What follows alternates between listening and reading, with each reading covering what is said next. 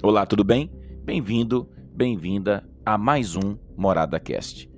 E hoje eu quero tratar com você sobre o seguinte tema: simplicidade, o grande segredo da vida.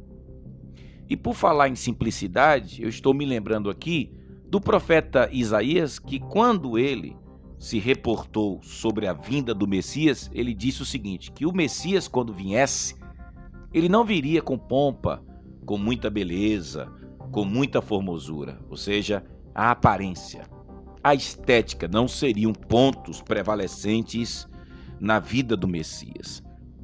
E quando a gente para para pensar sobre isso, a gente precisa compreender que, principalmente já ali no tempo de João Batista, você tem muitas expectativas no ar.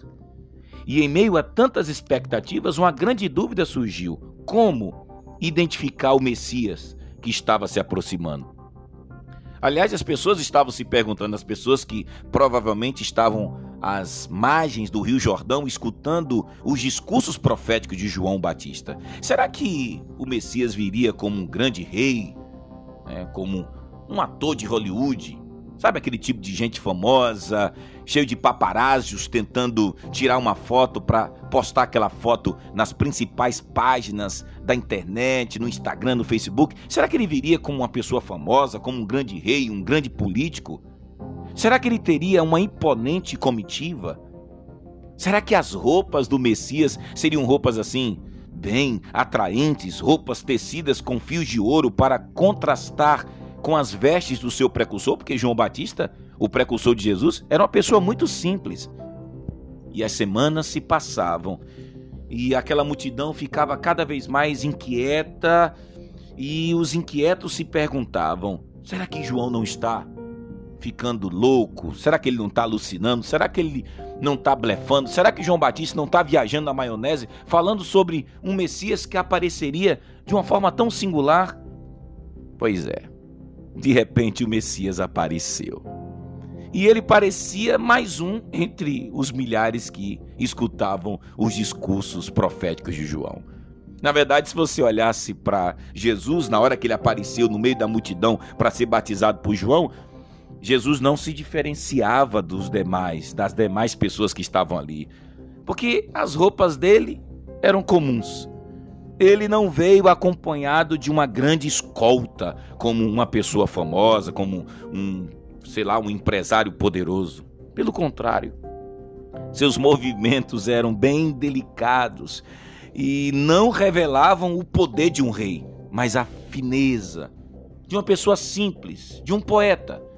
Na verdade, Jesus, o Messias, não chamou a atenção de ninguém quando ele apareceu. Sem dúvida, talvez ele seria mais um sedento, ou seja, mais uma pessoa que estava ali para ouvir as palavras eloquentes do famoso homem do deserto, João Batista. Ou seja, ninguém estava percebendo a presença de Jesus. Mas deixa eu te dizer uma coisa. Mas foi exatamente esse homem, tão simples, que foi abrindo espaço na multidão Sabe, eu fico imaginando Jesus ali, tocando os ombros das pessoas e pedindo licença com um sorriso de uma criança, e sutilmente ele foi se aproximando e ninguém sabia que ele era o Messias.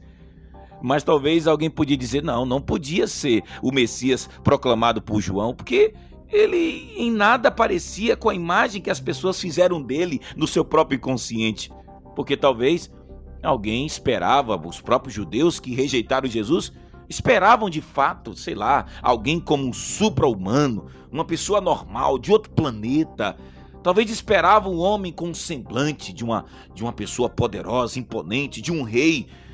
Mas o seu rosto era como de um operário, mesmo porque era filho de carpinteiro. Era o, ro o rosto queimado de sol e suas mãos provavelmente castigadas por, pelo trabalho árduo, porque ele era gente como a gente. Ele veio com cara de gente, gente simples. E Jesus continuou se aproximando, continuou se aproximando. E não havia nele nenhum tipo de, de poder nos seus gestos, mas provavelmente estava nele a doçura das pessoas simples.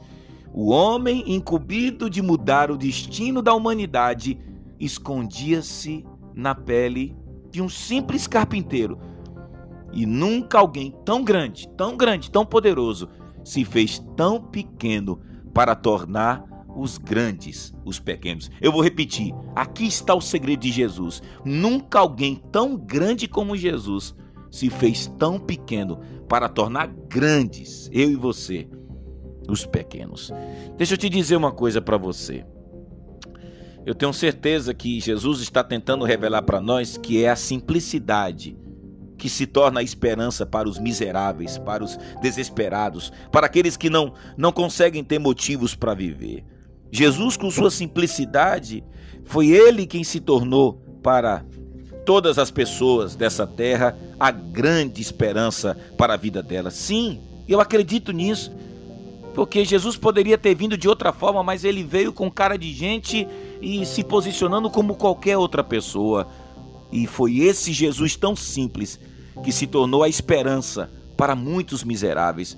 Foi esse, foi esse ser humano tão simples que se tornou a esperança que faz a vida ganhar sentido. Eu penso que olhar para Jesus é olhar para mim, é olhar para o meu jeito de ser e me perguntar por que é que eu ainda não entendi que, como Jesus, se eu quero realmente ser um instrumento de Deus na vida de alguém, basta copiar a simplicidade de Jesus. Porque eu repito, nunca se viu na história da humanidade uma pessoa tão grande que se fez tão pequeno para tornar os grandes os pequenos. Se você quer ser grande mesmo, seja servo. Se você quer ser grande mesmo, seja como Jesus, alguém simples que veio para servir, veio para amar, veio para cuidar, veio para discipular, veio para acolher, veio para estar como servo dos pequenos, por ele ser grande, tornando os pequenos grandes por meio do seu amor e do seu sacrifício. Pensa sobre isso. Simplicidade, o grande segredo da vida.